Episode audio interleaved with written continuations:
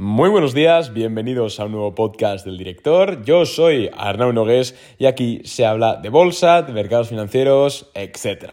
Hoy vamos a hablar, vamos a discutir, mejor dicho, eh, la posibilidad de que ya hayamos hecho suelo y vamos a responder a la gran pregunta o voy a intentar responder a la gran pregunta sobre si ya hemos tocado suelo. ¿Ha tocado el mercado ya suelo? ¿Ha hecho ya suelo el mercado? ¿O por el contrario todavía queda caída? ¿Estamos en un rebote del gato muerto o realmente, o realmente esto se va para arriba en forma de V?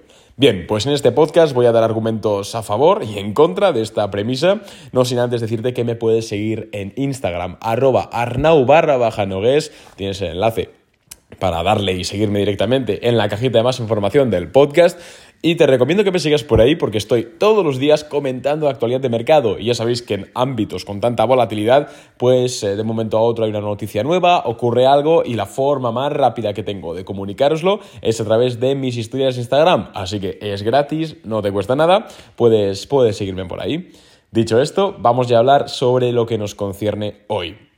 Arnau, ¿ha tocado ya fondo o suelo el mercado? Bueno, esto es una pregunta obviamente compleja, vaya novedad, esto no, se lo esperaba nadie, en la cual yo no tengo la respuesta eh, exacta, no tengo la respuesta verdadera. Si yo tuviese o fuese capaz de tener la respuesta verdadera de adivinar un suelo o adivinar un techo, estaría grabando este podcast desde un Bugatti Veyron. Lo que ocurre es que estoy sentado en el sofá de mi casa. Entonces, como siempre, vamos a hablar de probabilidades. Vamos a mirar un poquito qué ha ocurrido en, las anteriores correcciones que en el mercado y vamos a intentar pues dar una estadística de qué es lo más probable que puede hacer el mercado. Siempre con el afán de conseguir adelantarnos o intentar adaptar un poquito nuestra operativa para maximizar esa rentabilidad. Entonces, hemos tocado suelo, no, hay, no se puede negar, no hay duda de que estas dos últimas sesiones, la de ayer lunes y la de hoy, perdón, y la del viernes anterior, eh, han sido muy positivas para el mercado en general. Estoy hablando del Nasdaq, pero podemos hablar de prácticamente todos los índices. ¿Por qué? Porque el viernes, no sé si recordáis, abrimos súper rojos. De hecho, eh, abrimos como creo que en un menos 2 o un menos 3% y sin embargo cerramos la sesión en un más 3, es decir, un recorrido de casi el 5 o 6% en un índice que es muchísimo y además con un inflow, una entrada de capital masiva, porque tú no mueves un índice de un menos 3% a un más 3% si no entran miles de millones de dólares en compras. Entonces, por un lado, teníamos ese movimiento tan curioso y tan interesante el viernes. Si me seguís en Instagram, el viernes comentamos por historias, o el sábado, no recuerdo cuándo, eh, comentamos eso, ¿no? Que, bueno, me ha gustado este movimiento, pero creo que necesitamos ver confirmación para realmente, em, eh, coño, pues decidir si es un rebote del gato muerto o si esto se va para arriba. ¿Qué ocurrió? Que ayer, día lunes, día 31 de enero, los mercados volvieron a pegar un petardazo al alza increíble y además sin mucha volatilidad. La verdad es que fue una subida inicial en los primeros minutos de mercado y se mantuvo así hasta el final de la sesión, lo cual es un símbolo de fortaleza desde luego. En más o menos dos sesiones el Nasdaq ha subido un 6,5%, el SP500 un 4%, bueno, hay un buen rebote, eso desde luego. Bien, ¿Qué ocurre? Lo que ocurre es que a mí me da la sensación de que el rebote de ayer en muchas empresas, no en todas, ojo, en muchas empresas es un rebote del gato muerto de libro. ¿Por qué? Porque ayer veíamos prácticamente todas las growth sin discriminación, da igual que, que fuesen empresas buenas o que fuesen empresas de baja calidad, subían casi a doble dígito en un día, lo cual es una burrada. En nuestra cartera, sin ir más lejos, NIO nos subió un 18%, Spotify nos subió un 11%, SEA un 10%, etcétera, etcétera, etcétera.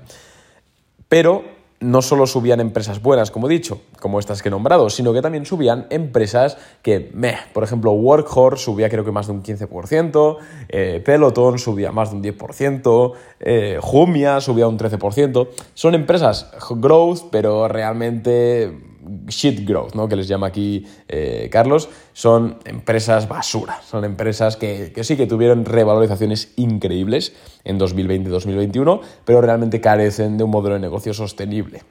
Entonces, claro, al ver a estas empresas también pegar petardazos al alza, a mí me, me surge la duda de que, coño, Quizás esto simplemente es una bull trap para atrapar algunas, algunas posiciones largas para seguir vendiendo y que pues, la gente, los peces gordos, ¿no? que les llaman las ballenas, que se querían salir de este tipo de activos, puedan hacerlo a un precio superior. Entonces, en primer lugar, aunque como hemos dicho es muy buena señal que haya habido estos dos movimientos alcistas en los mercados, tanto el viernes como el lunes, ayer, eh, aunque esto es muy buena señal, tenemos que tener en cuenta también que puede ser, sobre todo en empresas más growth y particularmente en empresas de, high, de low quality growth, es decir, empresas de baja calidad de crecimiento, podamos ver un pullback. No me extrañaría para nada. Yo creo que es bull trap en muchas de estas acciones, pero bueno, solo el tiempo dirá.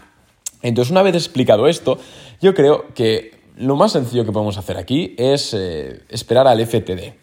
Em, el FTD básicamente es para que me entendáis una, confirmación del rebote.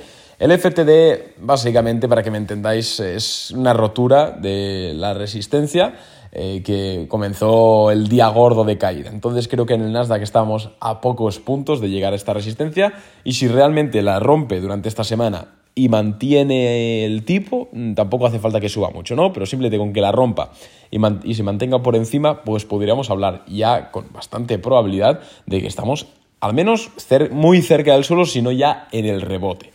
Entonces, a eso hay que estar bastante, bastante atento. El, FTD es eh, Follow Through Day, puedes googlearlo y es una forma muy sencilla, simplemente es eh, checar, ¿no? Que dicen por Latinoamérica eh, si eso se está cumpliendo. De momento, todo todo apunta que sí, pero vamos, lo que tendríamos que ver en básicamente esta semana es que se mantengan las subidas. Deberíamos ver una subidita de al menos un 1, un 1 por, un 1,5% más en el Nasdaq SP500 y que mantenga esa subida durante toda la semana. Esto significaría que no hay presión vendedora, es decir, que la gente que quería vender ya ha vendido y que poco a poco está incorporándose nuevo capital al mercado. Normalmente en correcciones el capital que se incorpora al mercado es capital inteligente, capital de, grandes fondos, grandes eh, bancos, etcétera, porque básicamente el inversor retail está cagado de miedo. Entonces, siempre es buena señal. Insisto, si vemos esas, esas revalorizaciones durante esta semana. A ver, hoy mismo, que es martes, día 1 de febrero, es prácticamente una lotería, decir si hemos rebotado o no. Entonces yo el consejo que os doy es precaución. ¿Compraría algo ahora? Hombre, pues si tienes 1.000 euros o 2.000 euros que quieres asignar, pues igual compraría el 25% de esa posición durante esta semana. ¿Por qué no? Vamos a cubrirnos de un posible rebote, pero desde luego lo que no haría sería meter el 100% de, de, la posición que quiera comprar, porque, como digo, es muy complicado todavía decidir si ha, hecho ha hecho suelo o simplemente es un rebote del gato muerto. Además, en adición, tenemos esta semana... Eh, habla el Banco Central Europeo, pero eso nos da igual porque estamos hablando de Estados Unidos. Lo más importante de esta semana es que tenemos earnings de empresas enormes. Hoy, al cierre, presentan empresas tales como AMD, AMD, muy interesante, Google, súper, súper importante estos earnings de Google porque van a condicionar un poquito el entorno también que presentará Facebook al día siguiente. También el tema del cloud computing, muy interesante que presenta resultados eh, Google. Facebook los presenta el jueves, súper, súper importante también. Amazon el jueves también. Bueno, en definitiva, tenemos un montón de empresas market leaders enormes que presentan resultados esta semana y que Además, esto hace que sume volatilidad al mercado. Entonces, obviamente, si los resultados son rompedores, son la leche, imaginaros que superan estimaciones de analistas por un 10% en EPS, en sales, y el guidance es la leche. Poneos en el, mejor, en el mejor escenario posible. Entonces, obviamente, el mercado muy posiblemente tire hacia arriba, estas empresas se coman, o sea, se pongan el mercado al cuello, eh, se echen el mercado al cuello, a la espalda, perdón, y tiren hacia arriba. Eso sería muy probable. ¿Qué pasa? Que si los earnings son deficientes, pues ocurriría lo contrario. Entonces es muy complicado tratar de, adivinar algo, al menos a día de hoy. Obviamente tendréis el podcast correspondiente hablando de qué tal han sido los earnings. Ya tenemos más o menos, hemos llegado a la mitad de, la temporada de earnings. La semana pasada publicó Apple, la semana pasada publicó Microsoft, bueno, empresas también muy grandes. De momento la tónica ha sido más que positiva, así que lo más probable es que tanto Google como Facebook como Amazon reporten buenos earnings, buenos resultados y un guidance en, la media de lo estimado para el 2022.